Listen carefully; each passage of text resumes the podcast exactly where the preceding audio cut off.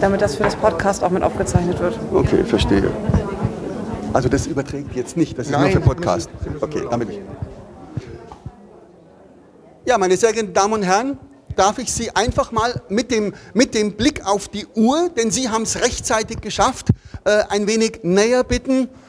Ich hörte nämlich gerade, und Sie wissen ja, Sie sind alle live verbunden äh, ins Geschehen, dass es da Verzögerungen gibt, was aber nicht heißt, dass wir jetzt bloß, weil die Bahn eine halbe Stunde Verzögerung hat, hier eine halbe Stunde Zeit totschlagen müssen. Die Zeit bringen wir mit viel spannenderen Dingen rum. Und wir haben eben gerade beschlossen, dass wir ähm, zwei Gruppen, zwei Führungen, zwei Runden uns vorstellen mit dem Kollegen Suchowa, nämlich eine jetzt mit all denen, die rechtzeitig und pünktlich gekommen sind, wie auch immer. Glückwunsch und danke.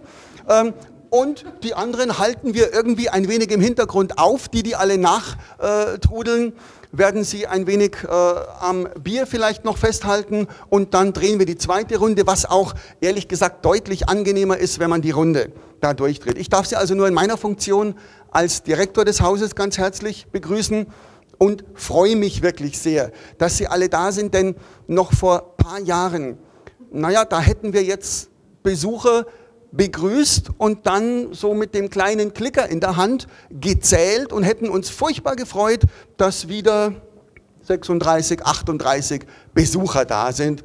Häkchen auf der Besucherliste und gut ist. Die Zeiten haben sich ja Gott sei Dank ein wenig geändert und das ist ja auch der Grund, warum Sie heute da sind. Äh, Es geht nämlich natürlich auch und bei uns in erster Linie in unseren neuen Überlegungen um den digitalen Besucher. Das ist ein Besucher, der inzwischen in vielen, aber längst noch nicht allen Museen angekommen, aber auch nicht willkommen ist. Denn das ist eine Diskussion, die beginnt ehrlich gesagt jetzt gerade erst. Wir äh, mögen den äh, realen Besucher aus vielen Gründen, der kommt hierher. Wir haben hier eine Gastronomie, die bietet was an, da kann man sich was kaufen, die Kasse klingelt. Und er kauft eine Eintrittskarte, die Kasse klingelt nochmal. Und vielleicht kauft er was im Shop, die Kasse klingelt wieder. Kaufmännische Aspekte, die mein kaufmännischer Kollege ähm, Herr Römer natürlich entsprechend beurteilen würde und völlig richtig so sieht, Komma, aber was wir treiben, unsere Ausgrabungen, unser ganzes Museumsgeschäft, ähm, unsere Ausstellungen, die Bücher, die wir schreiben, die Aufsätze, die wir publizieren, sind am Ende Wissensvermittlung. Und wir haben den Auftrag, die toten Quellen, die Archäologie, die Steine zum Sprechen zu bringen, zu multiplizieren, in die Welt zu tragen. Naja, und das können wir nun eins zu eins dem Besucher, der da ist, erklären.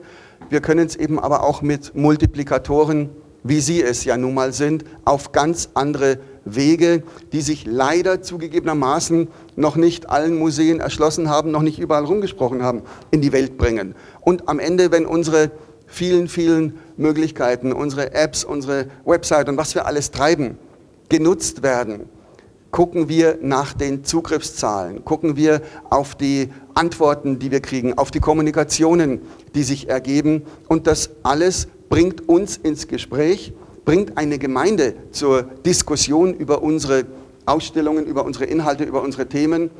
Und da bin ich ja auch ganz fest überzeugt davon, am Ende wird das auch viele, viele Bekannte, Freunde, Leser, Nutzer, User, Sie selbst zum Besuch anregen. Und heute, glaube ich, haben wir ja sogar die doppelte Packung. Sie sind da und Sie äh, bringen unsere Inhalte in die große, weite Welt. Und da freuen wir uns wirklich furchtbar. Und später wird irgendwann die Diskussion in den Museen losgehen. Dürfen wir in eins zu eins zählen? Dürfen wir mal schreiben, wir hatten drei Millionen Besucher, wenn hier 10.000 im Haus oder 150.000 im Haus, je nach Ausstellung und Thema gewesen sind, äh, der Rest dann aber digitale Besucher sind. Da sind wir zwei der klaren Meinung, ja, selbstverständlich, äh, nur auf eine andere Art und Weise. Wichtig ist, dass sich unsere, unsere Inhalte transportieren. Das Ganze soll auch nicht so ganz trocken über die Bühne gehen, trocken im Wortsinne. Feuchtigkeit steht da, zu der aber gleich der Kollege Merkel und die Feuchtigkeitsspender von Kehrwieder ähm, Brauerei, Privatbrauerei etwas sagen. Aber ich übergebe derweil einfach mal an den Kollegen Merkel, der das hier alles angeleiert, eingetütet, äh, ausgeheckt hat, bevor dann Herr Suchowa die Runde drehen wird. Und wie gesagt, wir werden danach die zweite Runde hinter Ihnen herdrehen mit den Nachzüglern, warum auch immer die Bahn irgendwo wieder streikt. Gibt ja immer Themen, das wollen wir oft nicht wissen. Ich gebe mal weiter. Herzlichen Dank, Herr Weiß. Ja, ähm, Herr Weiß hat es nett gesagt. Das, was mein großes Ziel ist, ich will euch ja ausbeuten. Ich bin ja froh, dass ihr auch analog mal da seid und als digitale User kenne ich euch ja irgendwo alle mit irgendwelchen Ads und Hashtags taucht ihr auf Twitter und Facebook und Co. auf. Heute seid ihr da, ich baue da ganz stark drauf. Das Thema Ausbeuten, wie gesagt, soll nicht so ohne weiteres gehen. Ich freue mich sehr, dass wir die, ähm, das Team von Kehrwieder da haben. Kehrwieder ist nicht ohne Grund hier. Zum einen ist es ein Start-up zum Thema Bier, was ich extrem spannend finde, weil ich die Start-up-Szene in Hamburg sehr spannend finde.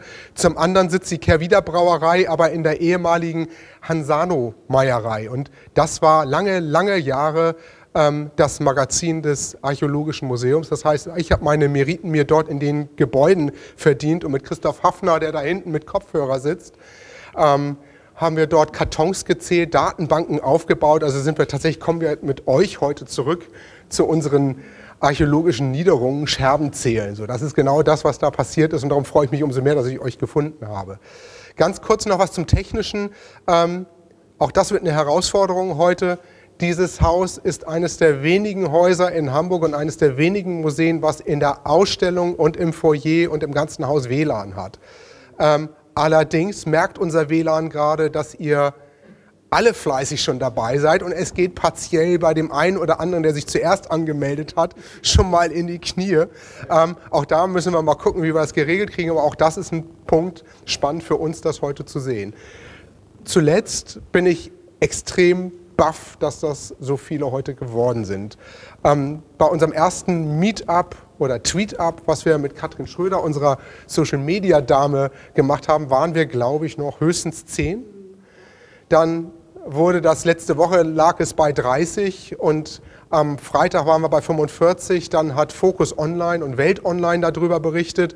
Und heute Morgen, während ich dann wieder in meiner üblichen S-Bahn war und getwittert habe, habe ich dann haben Katrin und ich also uns gegenseitig ähm, Angst Mails geschickt, weil wir gefürchtet haben, dass das irgendwie so was Flashmob-artiges wird, dass Harburg unterwegs ist, gehört hat, dass Kerr wieder hier ausschenkt und wir da ähm, nicht genug Bier haben. Eigentlich bin ich ganz froh, dass wir jetzt bei 50 etwa sind. Es kommen noch ein paar Nachzügler.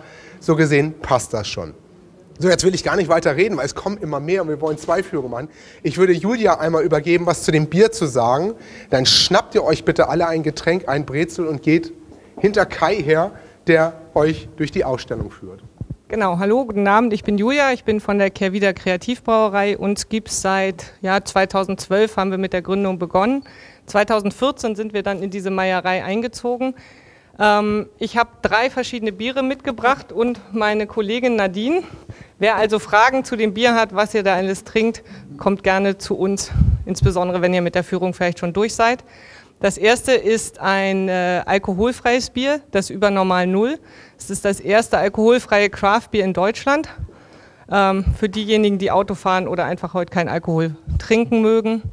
Äh, gefolgt vom Southside, ein sogenanntes Session IPA India Pale Ale, obergäriger Bierstil mit einer schönen Hopfennote, aber auch eine schöne Malznote und last but not least our, unser Prototyp, ein kalt gehopftes Lager. Es war unser erstes Bier, es war der erste Versuch und es war gleich der Volltreffer, deshalb ist der Name geblieben. Genau, viel Spaß bei der Ausstellung, viel Spaß beim Biertrinken.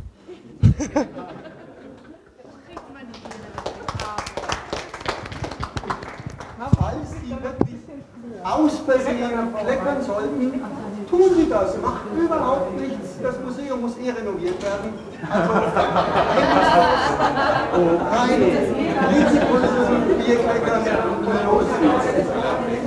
Mein Name, ich habe hier selber ausgegraben und die, an der Ausstellung mitgearbeitet. Ich sage kurz hier an der Tafel ein, zwei Dinge. Man sieht hier die alte Schlossstraße. An der wir ausgegraben haben, und zwar hier in diesem Bereich gegenüber vom Rathaus. Vom damaligen Schloss und der Feste ist heute nur noch ein Flügel erhalten, dieser Schlossflügel hier, den kann man auch noch besichtigen und in Zukunft werden wir da eine Außenstelle für die Geschichte Harburgs haben. Ich nehme Sie also mit von hier, wo wir jetzt ungefähr sind, in Gedanken bis zur Schlossstraße, der ältesten Straße Harburgs, die die hohe Geest, also diesen schönen Berg hier hinten, mit der schiffbaren Elbe hier verbindet, und zwar über 800 Meter. Damit das möglich war, hat man hier einen Damm aufgeschüttet und links und rechts von dem Damm kleine Inseln gebaut, Wurten sozusagen, und dort die Häuser draufgesetzt. Dann bitte ich Sie jetzt mit in die Ausstellung zu kommen und dann zeige ich Ihnen da einige Dinge.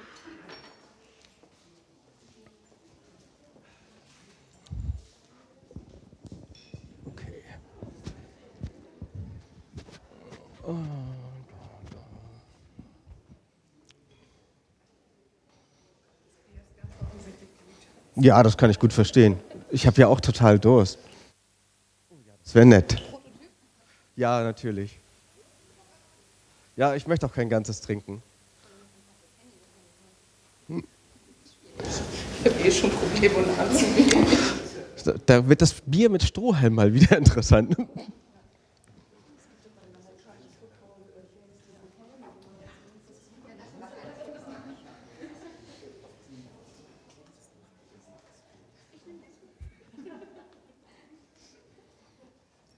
So, dann begrüße ich Sie hier in der Ausstellung. Als Sie hier reingekommen sind, haben Sie ein altes Foto gesehen. Das war die Schlossstraße des 19. Jahrhunderts und wir haben von 2012 bis 2014 dort eine Ausgrabung durchgeführt mit für Harburger Geschichte wirklich sehr, sehr wichtigen Ergebnissen und auch archäologisch für ganz Deutschland mit sehr interessanten bis wichtigen Ergebnissen. Wenn Sie sich einmal hier in diese Richtung umdrehen, sehen Sie alte Abbildungen, die nochmal diese Straßensituation verdeutlichen. Hier das alte Schloss, hier die Schlossstraße, die erste Straße Harburgs, Schlossstraße wie bei Monopoly, auch die bedeutendste Straße Harburgs, zumindest bis in das 17. Jahrhundert hinein. In diesem Bereich haben wir ausgegraben, man sieht durchgehende Häuser eingezeichnet. Das gleiche sieht man hier auf dieser Karte auch. Man sieht wieder die Burg oben im Norden und an dem Damm das gegründete Harburg. Und auch dort ist gegenüber von dem Rathaus, nämlich hier, eine durchgezogene Häuserlinie. Das ist ganz spannend, weil wir da mal belegen konnten, dass Karten und die Wirklichkeit nicht übereinstimmen. Dort, wo hier und da und auch auf einer Karte noch aus dem 18. Jahrhundert immer Häuser eingezeichnet waren, war eigentlich der Harburger Markt. Wir haben da ausgegraben, keine Hausgrundrisse gefunden und da fragt man sich, warum ist auf jeder dieser Abbildungen ein Haus gezeichnet. Das hat mit der Vitrine hinter uns zu tun. Da sind zwei Vitri Urkunden, die sich damit beschäftigen, dass die Herzöge Harburg immer gern verwendet, verpfändet haben. Die brauchten Geld für unterschiedliche Dinge, für Feiern zum Beispiel, für eine Hochzeit. Und was machen sie? Sie verpfänden Harburg. Und eine Stadt hat ein, je höher der Je mehr Häuser eine Stadt hat, desto höher ist der Hypothekwert. Das ist wie beim Monopoly hinten die Hypothekwertkarte. Habe ich davon eben 30, 40 Häuser, dann kann ich mehr Hypotheken fordern. Und deswegen glaube ich, sind auf all diesen Abbildungen eben durchgehend Häuser eingezeichnet. Das kam den Herzögen sehr zugute. Wenn wir uns einmal hier in diese Richtung begeben und schauen, blicken wir so ein bisschen in den Arbeitsalltag von Archäologen. Hier sieht man so das Grabungszelt. Wir graben uns in künstlichen Horizonten, das heißt immer so 20 Zentimeter tiefer, zeichnen alles, fotografieren alles, versuchen alle Daten aufzunehmen, die wir aufnehmen können, mit allen unseren Sinnen. Das heißt Geruch, wenn man will, Geschmack, der Tastsinn. Alle Informationen können irgendwann wichtig sein, werden verzeichnet. Man sieht so kleine weiße Zettel dort. Das sind wie bei der Spurensicherung kleine Nummern. Und zu diesen Nummern werden alle Informationen aufgeschrieben, die man sich sammeln kann. Und der Mensch lebt sich heute nicht mehr so wie früher, in Schichten nach oben. Wenn früher ein Haus abgebrannt ist, hat das keiner weggeräumt, man hat Sand draufgeschüttet, das neue Haus draufgebaut. Man sieht das hier, das ist die Bettungsschicht für den Fußboden, der ist Lehm, es hat gebrannt, Sand drauf, neues Haus drauf. Und so hat sich Harburg seit dem 13. Jahrhundert um ungefähr vier Meter nach oben gewohnt. Weil dieses Gebiet umrundet wird von kleinen Kanälen, ist es immer von Wasser durchtränkt. Das bedeutet, organische Materialien wie Holz und Leder und so bleiben sehr gut erhalten und geben dieser Grabung eben einen so wichtigen Punkt. Was man hier oben sieht, ich habe schon angesprochen, ist ein Stadtbrand. Man weiß aus Archivalien, dass es drei Stadtbrände in Harburg gab. 1396, 1536 und 64. Aber welche dieser Schichten zu welcher Brand gehört, ist nicht immer ganz klar. Wir hatten das große Glück, aus einer eine kleine Münze zu finden mit einem Prägedatum 1555. Und dann ist klar, 1555, die Brandschicht kann nicht von 1396 sein, nicht von 1536, es muss der letzte Brand sein. Und plötzlich konnten wir alle drei Brandschichten gut zeitlich einsortieren, weil wir noch weitere Münzen auch in den darunter folgenden gefunden haben. Und das ist natürlich ein Glücksfall für Archäologen, denn alles, was wir ausgraben, ist von Menschen gemacht und unterliegt einem Zeitgeist, der Mode. So, das lernen Archäologen letztendlich zu erkennen. Und wenn wir jetzt sagen können, die Mode zwischen 1536, äh 1536 und 1564 sieht so und so aus, haben wir plötzlich ein ganz, ganz kleines Modefenster. Und man kann feststellen, die Mode ändert sich in der Neuzeit häufiger, als man allgemein glaubt. Dann können wir hier rumgehen. Eine der Fragestellungen, die wir hatten, war, hat als Otto, Herzog Otto I., der erste Herzog von Harburg hier die Herrschaft übernommen hat, hat sich da irgendwas verändert in der Stadt? Ist es besser geworden für Harburg? Wir konnten ganz klar sagen, ja. Herzog Otto I. war ein Glücksgriff für Harburg. Es gibt einen Zuwachs an Bevölkerung. Während vor der Übernahme des Herzogs die Häuser noch relativ groß waren, so wie man hier sieht, hat nach der Übernahme des Herzogs und nach einem Stadtbrand, der stadtplanerisch natürlich ein großes Geschenk war, plötzlich konnte man die Stadt so aufbauen, wie man wollte, hat man diese Parzellen verkleinert und die Häuser enger aufgebaut. Das bedeutet, es gibt einen Bevölkerungszuwachs. Hinten im Hof konnten wir immer Stallteile feststellen. Das heißt, man hat vorne gewohnt im Haus, in der Mitte war der Wirtschaftsbereich, hinten dran kamen die kleinen Ställe mit den Tieren und ganz hinten, die Grundstücke waren so lang und parzellenartig, da war letztendlich das Gartenland, das Ackerland. Und wenn wir hier jetzt ein bisschen rumgehen,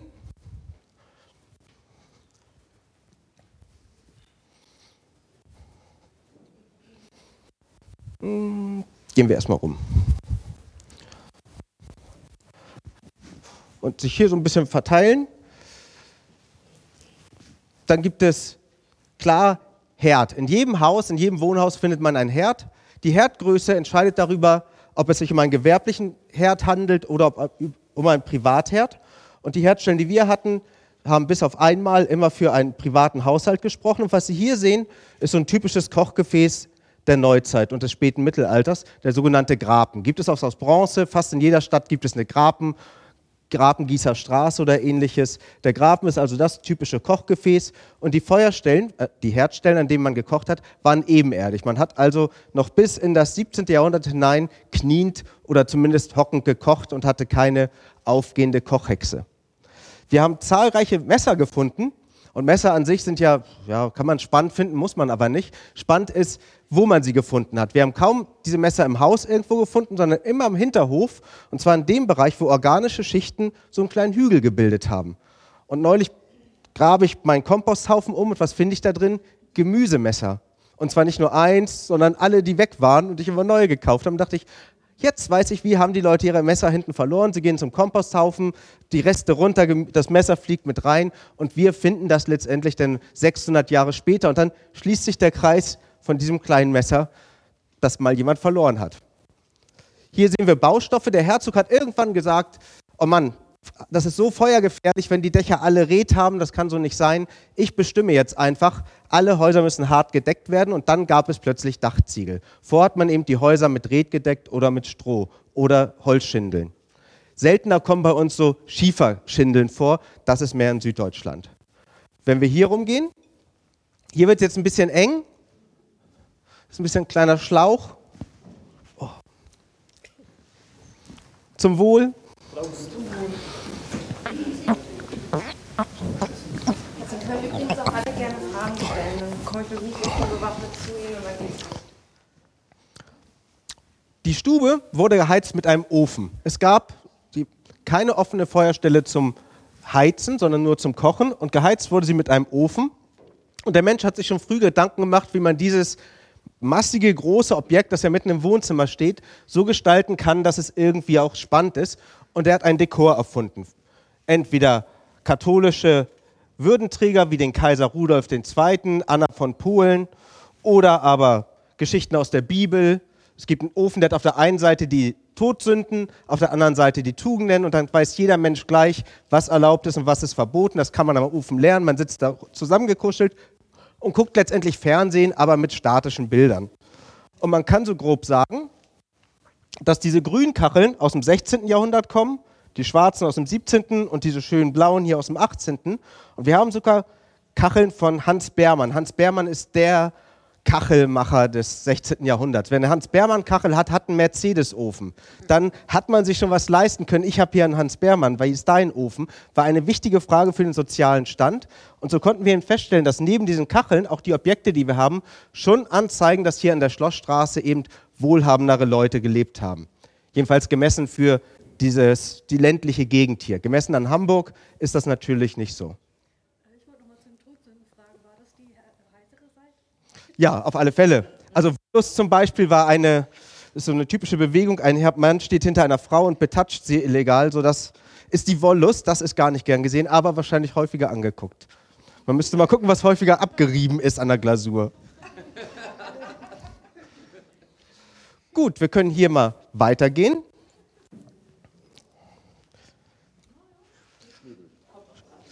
Wenn wir uns hier mal so kurz verteilen so das genau.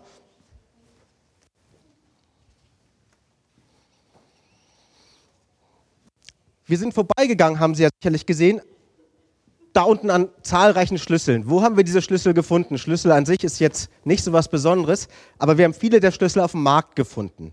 So, und dann, was verliert man noch, wenn man auf dem Markt ist? Was macht man zuerst? Man trinkt. Wir haben ohne Ende Bier, zerbrochene Bierkrüge gefunden. Dann ist man also angedunt und dann verliert man seinen Schlüssel und man verliert sein Portemonnaie. Also sind die drei Hauptfundgruppen auf so einer Marktfläche sind immer kaputte Bierkrüge, Münzen und Schlüssel. Und deswegen haben wir eben so viele Schlüssel finden können, weil wir eben den Harburger Markt identifiziert haben und ausgraben konnten. Hier bei den Vitrinen, die hat eben was damit zu tun, dass die Menschen hinten im Hof ein bisschen Ackerbau betrieben haben. Also nicht Ackerbau, das würde bedeuten, sie haben Flug, sondern Bodenbau oder Garten. Nutzung eben. Da haben wir Sicheln gefunden, all die Sachen, die man heute auch hat, ein Spaten, eine Heugabel. An sich ist das nichts Besonderes, aber es zeigt eben, wie der Mensch sich wirtschaftlich orientiert hat. Er hatte immer hinten seinen Garten und hat letztendlich Pflanzen selber auch geerntet. Dort auf dem Bild sehen Sie diese kleinen Färche, von denen ich sprach. Neben dem Mann, der den Besen putzt, so kleine Färche, die sehen Sie hier auf der Abbildung nochmal. Und diese Färche dienten dazu eben, Tiere aufzunehmen. Wenn wir jetzt hier ein bisschen weiterkommen, hier ist gut stehen zu bleiben. Diese, in den Färchen, die Fäkalschichten, das heißt die ja, Mistschichten der Tiere, haben unter Wasser ihren Geruch bewahrt. Das heißt, man konnte immer noch unterscheiden, oh, in diesem Pferch waren Schweine untergebracht. Man saß auch an der Fäkalschicht mit Eichelresten, eben von der Eichelmast. Man konnte aber auch riechen, oh, hier stand ein Pferd drin oder hier ein Rind. Das heißt, die Geruchskonservierung ist genauso gut in dem Boden wie die Konservierung eben von organischen Stoffen.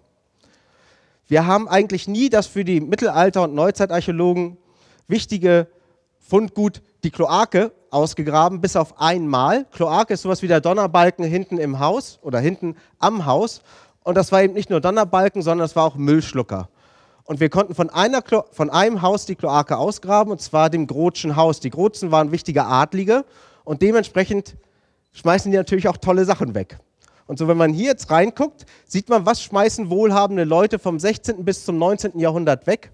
Und da haben wir eben einige Fayence-Teller aus Holland eben importiert das spricht schon dafür, dass jemand wohlhabend genug war, eben sich Geschirr aus Holland kommen zu lassen.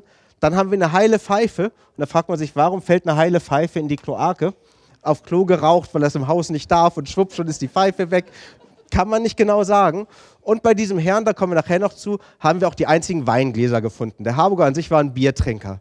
Wir haben mehr Scherben, ich glaube von bestimmt 800 Biergefäßen, aber nur zwei Weingefäße. Und das bei dem Adligen eben.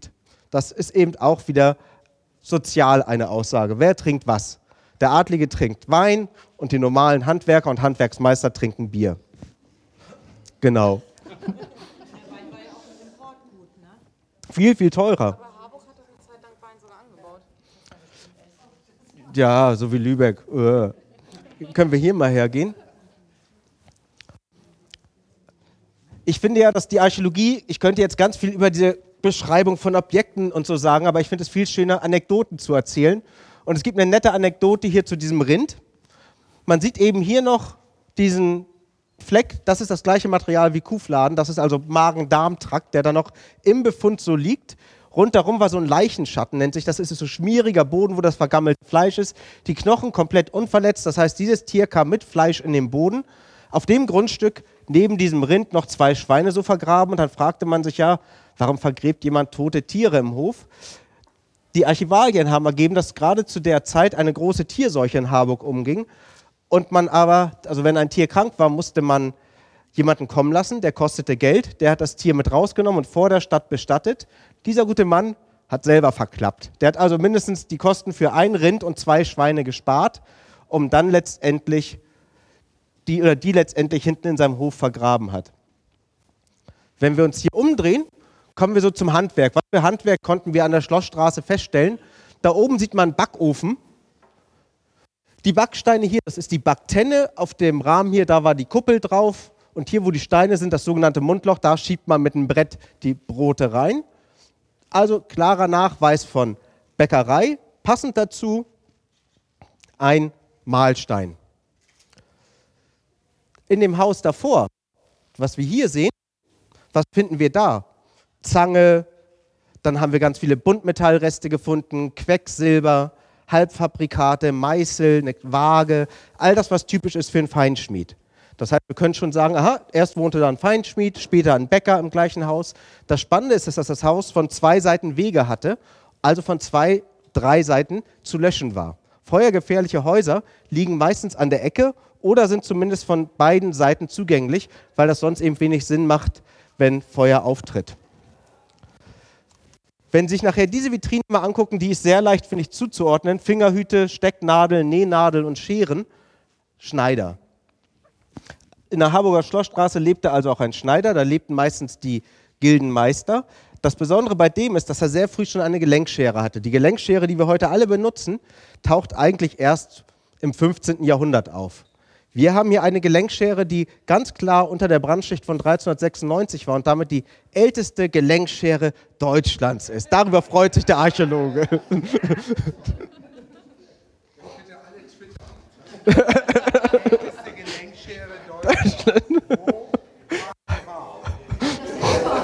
Ja, aber, oder? Also bitte, kann ja gleich mal ausprobieren, wie man mit so einer schweren Stoff schneidet. Genau, Andreas Haare schneiden. ja, sollten wir mal drüber nachdenken. nee, das kann nicht sein. Nee, bei mir. Bei mir. Bei dir. Ja. Genau, mit den offenen Fingern da sind ja einige geschlossen und einige sind nur so umgebogen. Und die mit den umgebogenen Fingerösen, das ist die älteste Gelenkschere Deutschlands. Hier sind wir so im Hafenbereich. Hier haben wir Sachen, davon haben wir ganz viele gefunden, die maritim Charakter haben. Das sind sogenannte Kalfatklammern. Wenn man die Planken so zusammen macht und damit da kein Wasser durchkommt, packt man hier Kalfatmaterial rein, drückt die so zusammen und damit es nicht rauspresst, macht man Krampen darauf. Diese Krampen sind die Kalfatklammern und die sind ein Beleg dafür, dass in Harburg eben Schiffe zumindest repariert wurden. Wir haben noch Kockennägel und Kockenniten, die eben einen anderen Schiffstypus darstellen. Wir können also mindestens zwei unterschiedliche Schiffstypen in Harburg feststellen. Dann folgen Sie mir bitte unauffällig. Hier ist auch viel offener.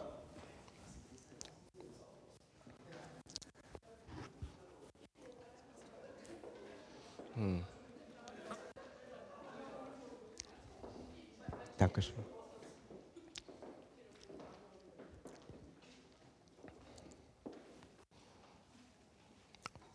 Eben waren wir bei der Schifffahrt und dem Hafen. Hafen hängt immer eng zusammen mit Handel. Und eigentlich ging es Harburg ganz gut, denn Harburg lag an der Süderelbe und das war der Elbfluss, der eigentlich zu beschiffen ist. Die Norderelbe an Hamburg vorbei, die ging gar nicht zu beschiffen. Das heißt, alle Waren, die aus Dresden, aus dem Havelland, aus Brandenburg zu uns kamen, mussten an Harburg vorbei und Harburg hatte das sogenannte Stapelrecht. Dort mussten die Waren zuerst verkauft werden. Das heißt, jeder, der Waren aus Dresden hatte und die nach Hamburg bringen wollte, musste sie zuerst in Harburg anbieten und wenn er weiterfuhr, Zoll bezahlen. Das fanden die Hamburger natürlich ganz doof, dass vor ihrer eigenen Handelsstation eine andere war und haben 1396 zusammen mit Lübeck eben Harburg niedergebrannt.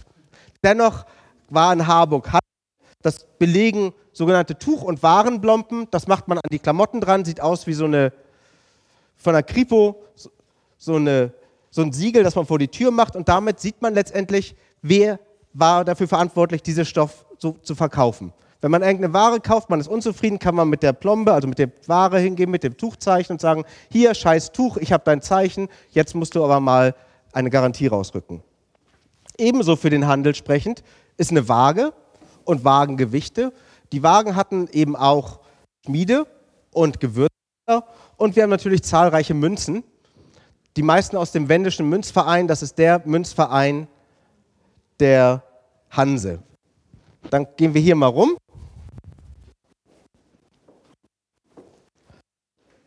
Kommen wir zu dem Bereich alte Töpfe.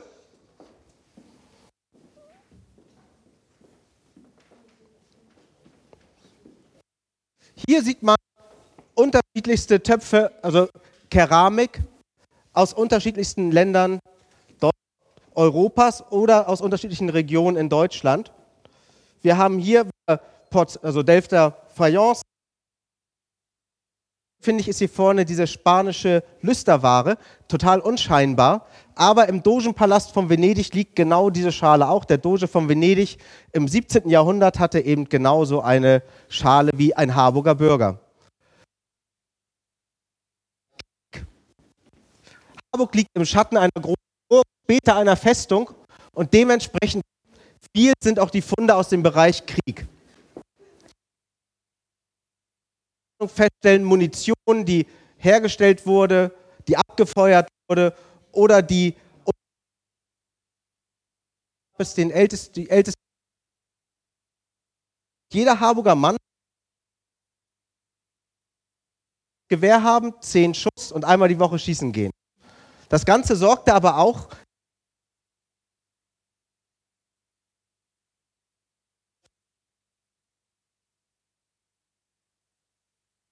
Sollten sich die Texaner heute noch mal sagen lassen, da ist ja mittlerweile erlaubt, wieder offen einen Colt zu tragen, wenn man essen geht oder in den Supermarkt.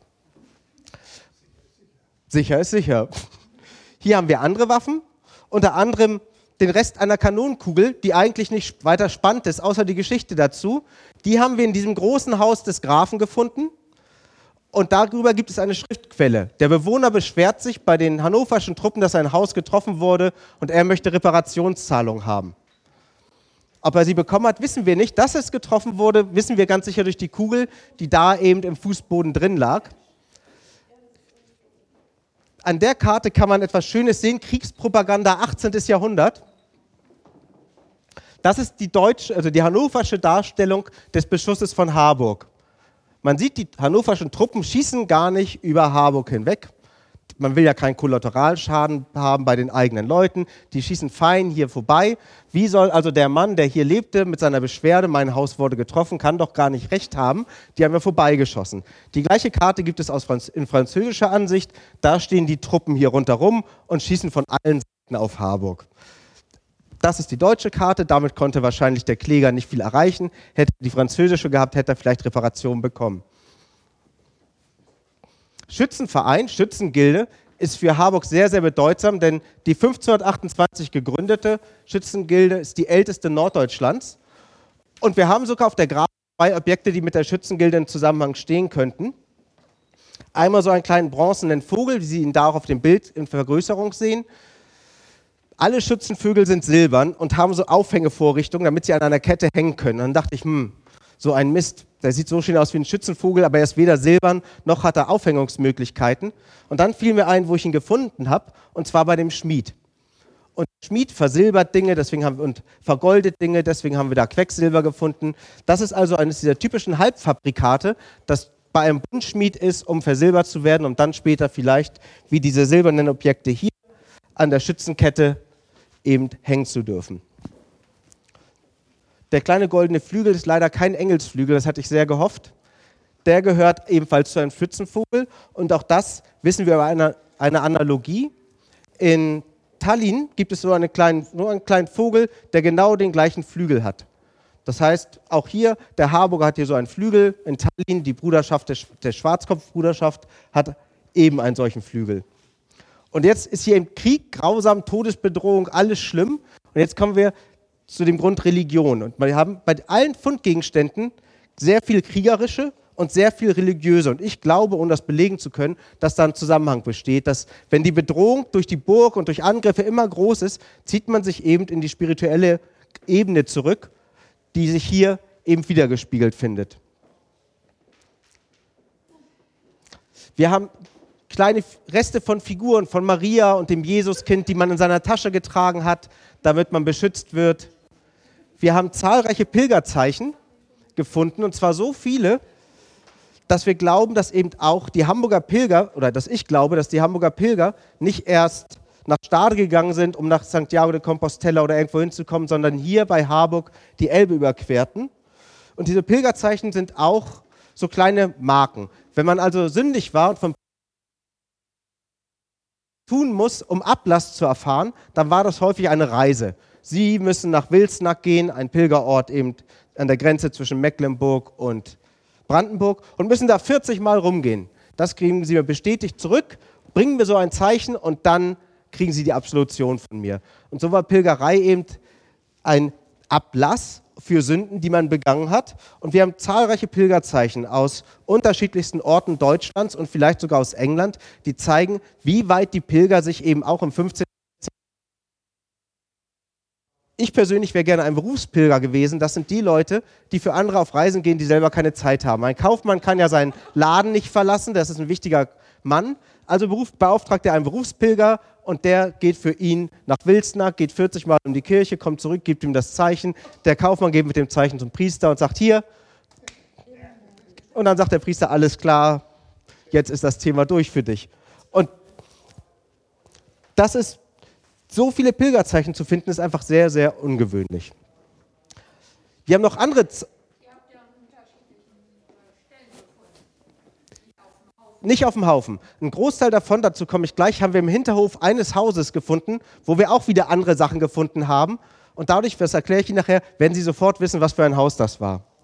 Christliche Darstellung gibt es eben auch auf Tellern, aus Holland, auf Ofenkacheln, hatte ich ja schon gesagt, auf Bierkrügen und auf so einem kleinen Ring, das ist ein, ein Zauberring, der schützt einen vor Krankheit, vor Armut, vor allem, was schlimm ist.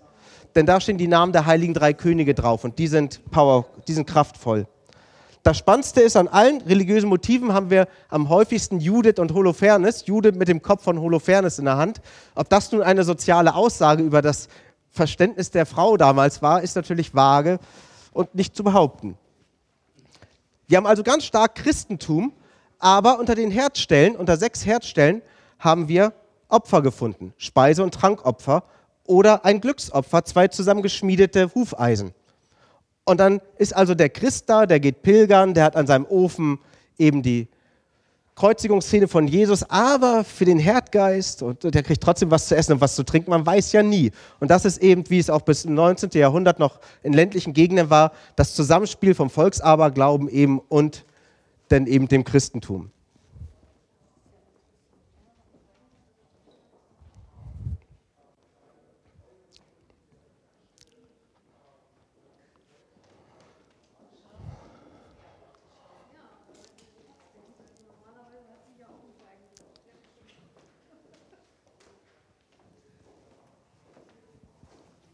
Kinder gab es natürlich auch in der Schlossstraße. Wir haben also Spielzeug gefunden, ein sogenanntes Verlangspiel, das ist sowas wie Kegeln.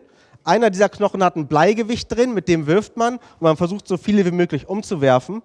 Murmeln, Zinnsoldaten und eins meiner Lieblingsfundobjekte, so ein kleiner Ritter aus Ton. Der sieht genauso aus wie der Schleichritter von heute. Man kann die Lanze reinstecken und den hätte man genauso, oder den könnte ich auch heute noch so bespielen wie früher mit meinen Plastikrittern.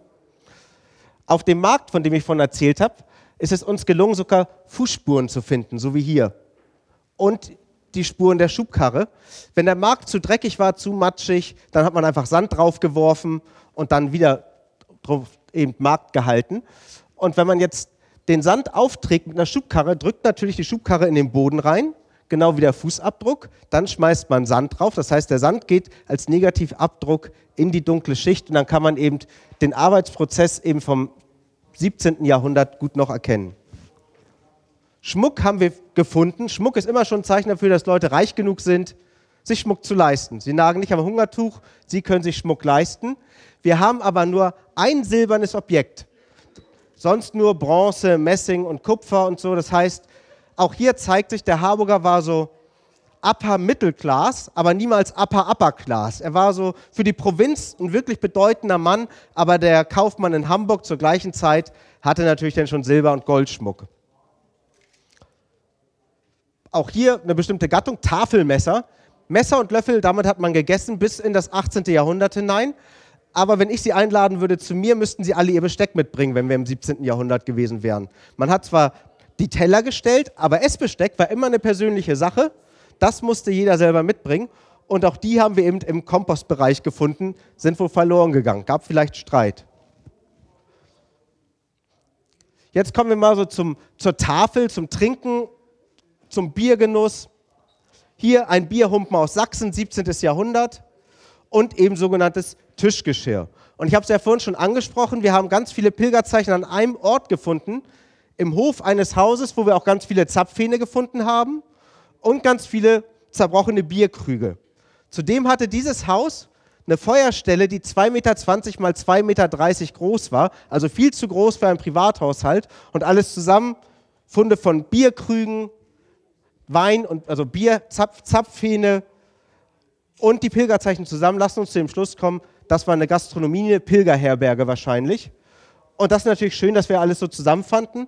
Das Nette ist, also, was heißt nett ist es natürlich nicht, das arme Haus ist abgebrannt, für uns als Archäologen schön. Wir konnten hinten ganz, ganz viele Kochgefäße finden zwischen verkohlten Brettern. Das heißt, in meinem Kopf geht sofort der Film an, ich sehe das Haus brennen, plötzlich bricht das Regal zusammen, alle Töpfe fallen runter und bleiben da bis eben 400 Jahre später liegen. Warum ist so viel immer abgebrannt? Jetzt ganz oft gesagt worden, Häuser sind abgebrannt. War das, hat das mit Krieg zu tun oder war das einfach? Unterschiedlich. Also 1396 hat es mit Krieg zu tun. Das hat damit zu tun, dass die Hamburger und Lübecker eben kamen, um Harburg niederzubrennen. Die anderen beiden Brände, wird gesagt, sind durch Fahrlässigkeit entstanden. Es gibt einmal eine Aufzeichnung von einer Magd, die fahrlässig an der Herdstelle war. Man hat ja immer diese offenen Feuerstellen und man hatte noch kein hartgedecktes Haus eben aus Dachpfannen, sondern Red da oben und dann geht mal leicht ein Funken nach oben und es kann einfach passieren. Hier sehen wir die gräfliche Kloake, also das Klo. Haben wir vorhin schon einige Sachen draus gesehen, aber hier das Schönste, eben die beiden einzigen Wein- bzw. Sektgläser. Das eine Glas hier nennt sich Flacon de Venise, also Glas wie aus Venedig, aus Murano. Sieht auch genauso aus vom Stil her, aber man, wenn man es unter dem Mikroskop sieht, sieht man mehr Luftblasen im Glas. Das ist doch nur Nordböhmen. Das heißt, man, wenn man es auf den Tisch stellt, jemand kennt es nicht aus, oh, Glas aus Venedig. Oh nee, doch nur Nordböhmen. Ja, so kann es gehen. Auch da zeigt sich eben wie beim Schmuck, derjenige konnte sich das schon leisten, aber nicht echt aus Venedig, kein echtes venezianisches Glas. Hier sehen wir eben auch ganz viele Teller aus dieser Kloake, sogenannte Fayencen. Fayencen ist die Antwort, die europäische Antwort auf Porzellan. In Europa konnte man kein Porzellan herstellen, also hat man eine schlechte Keramik gebrannt und sie mit einer Glasur bemalt, die dem Porzellan ähnlich sieht. Und wenn Sie hier gleich mal vorbeigehen und schauen, sehen Sie, dass die ganzen Figuren da drauf, obwohl sie in Delft in Holland gemalt wurden, chinesisch aussehen. Das heißt, man hat zwar ein europäisches Produkt, aber es soll ja aussehen wie Porzellan, also muss es chinesisch aussehen und man hat sich letztendlich versucht, da Marktanteile mitzunehmen. Ähm, hier hat sich jemand verewigt. Sieht aus Mit dem Wappen?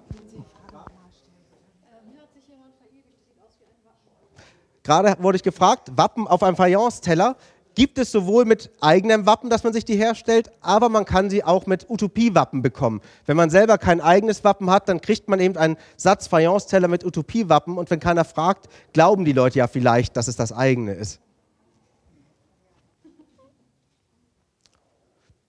Dann gehen wir jetzt noch einmal quer rum, dann zeige ich Ihnen die Funde, die wir gemacht haben, einige. Ruhig hier hinten hin.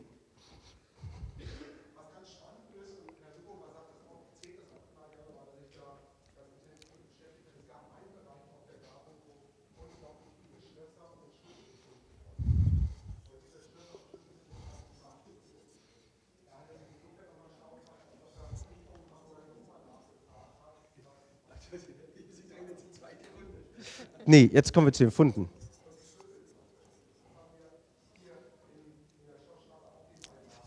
Das ist jetzt, was ich eben schon sagte, ein Graben kann man ruhig, am besten ist man begreift die Dinge. Begreifen kommt von anfassen. Und man kann sogar, wenn man sich jetzt überlegt, dass dieses Objekt aus der zweiten Hälfte des 17. Jahrhunderts kommt, Nee, das hier ist, das, das ist nach, eine Replik und jetzt gebe ich gleich mal einen echten Teller rum. Also zweite Hälfte 17. Jahrhundert, Delfter Fayence-Teller. Da drauf ist Jakob und Rahel, die Szene am Brunnen, wo Jakob für Rahel den Stein beiseite schiebt. Den können Sie gerne mal in die Hand nehmen. Davon hat also vielleicht schon ein Graf gegessen. Und wenn man ganz, also wenn man dran riecht, man sieht ja auch so eine Verfärbung an den Keramiken, dann könnte man vielleicht noch etwas wahrnehmen, was dafür spricht, woher er kommt. Auch da ist Archäologie ist letztendlich ein Beruf, wo man mit allen Sinnen Informationen sammelt, um möglichst ein geschlossenes Bild der Vergangenheit zu bekommen.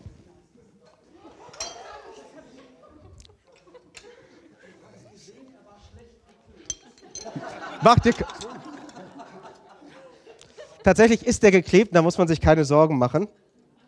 Und für mich ist ja eh er, es gibt den Unterschied zwischen mir, ich, für mich ist die Information dieses Gegenstands wichtig und es gibt Leute, für die ist der Gegenstand an sich wichtig. Und für mich ist es eher der Gegenstand, also die Information und man sieht sie immer noch und der war geklebt, also können Sie gerne weitergeben. Dann können Sie sich auch mal den schönen frischen Bruch angucken und schauen, wie schlecht die Keramik gebrannt ist. Die ist ganz rau und doof. Und so sieht er von innen aus, genau. Jetzt hast du mehrere Stücke zum Rumgeben, auch nicht schlecht. Ja. Außerdem bringt Scherben Glück. Ja. Das machen ganz viele ehrenamtlich. Komm nie wieder ins Museum. Ja. Bitte, das wäre los. Komm nie wieder ins Museum. Bitte, das wäre los.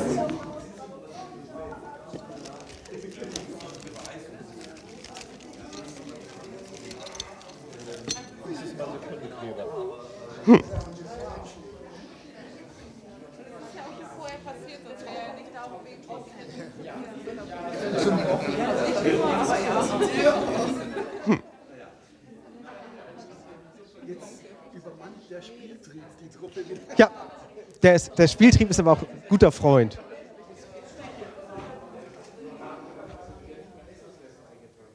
Also ich habe damit gar nicht geklappert. Du, da musst du ja überhaupt kein. Angefasst und zack, Ja, ja. Können wir noch Geschichten später erzählen. Weißt du noch, als Rolf in der Ausstellung war und den Fayence-Teller. Rolf kommt, alles Genau, Karl erzählen, ne? Ja, das erzählt mir Karl. genau. Opa hat einen echten Teller aus dem 17. Jahrhundert kaputt gemacht.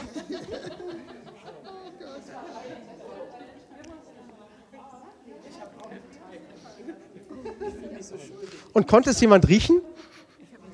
Den schlechten Brand? Nee, die, die Kloake. Wenn man die Vitrine aufmacht nachher, wo das drin war, dann kommt einem echt so eine ausgedünstete Wolke entgegen, die wenig lecker ist.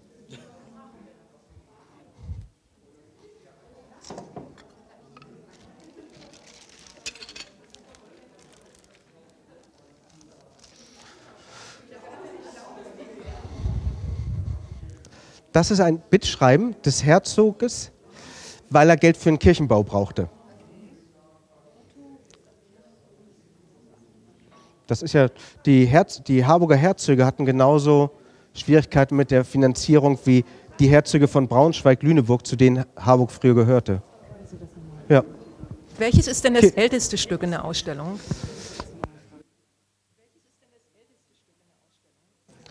Das älteste Stück ist wahrscheinlich auch eines der unansehnlichsten. Das ist einfach nur ein Stück graue Scherbe. Soll ich Ihnen die mal zeigen?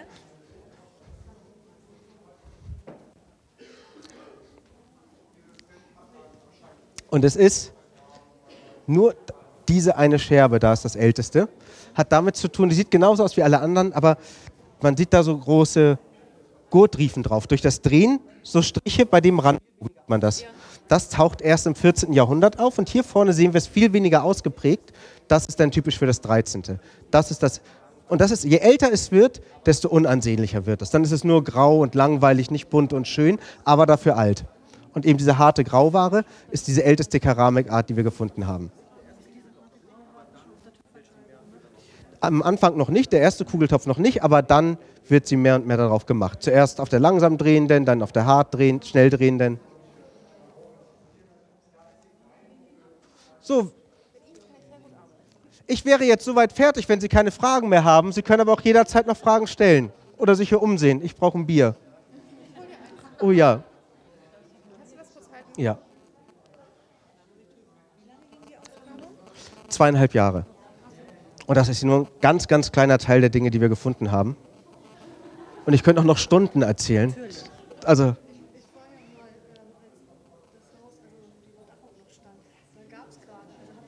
ja.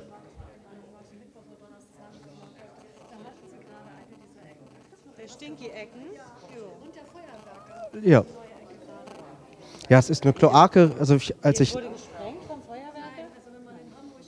Also dann muss immer ein Feuerwerker dabei sein. Genau. Kiel.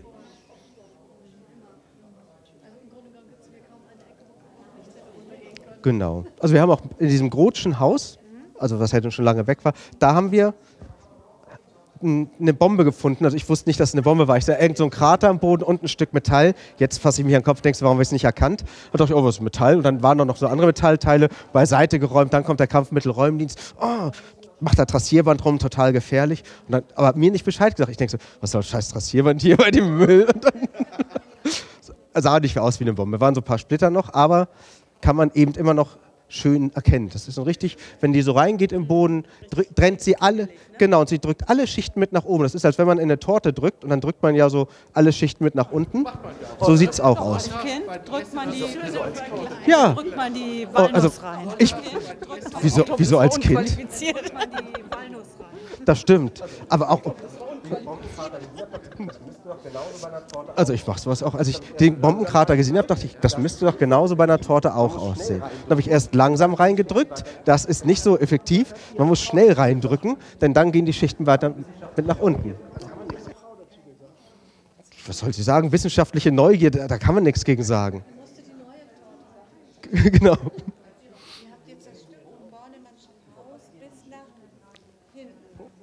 Ja. Das ganze Stück ist untersucht worden. Genau. Bis auf die beiden alten Häuser, die heute noch da stehen. Aber sonst alles da. Und wo das Haus, das schwarze Haus, bis ganz vorne an die Straße rangeht, das, da ist die Marktfläche, die alte. Und zwar von 1288 bis 1688. Fällt mir jetzt erst auf, das sind ja beides 88er.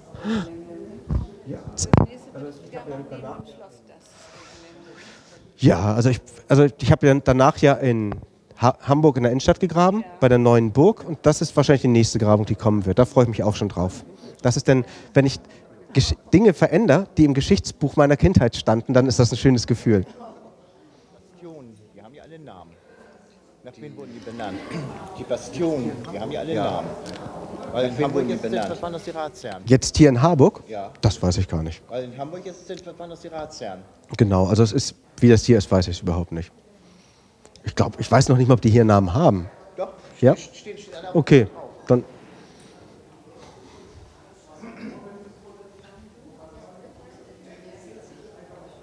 Äh, Entschuldigung, ich, du hast das Bier. Ich bleib bei dir. So.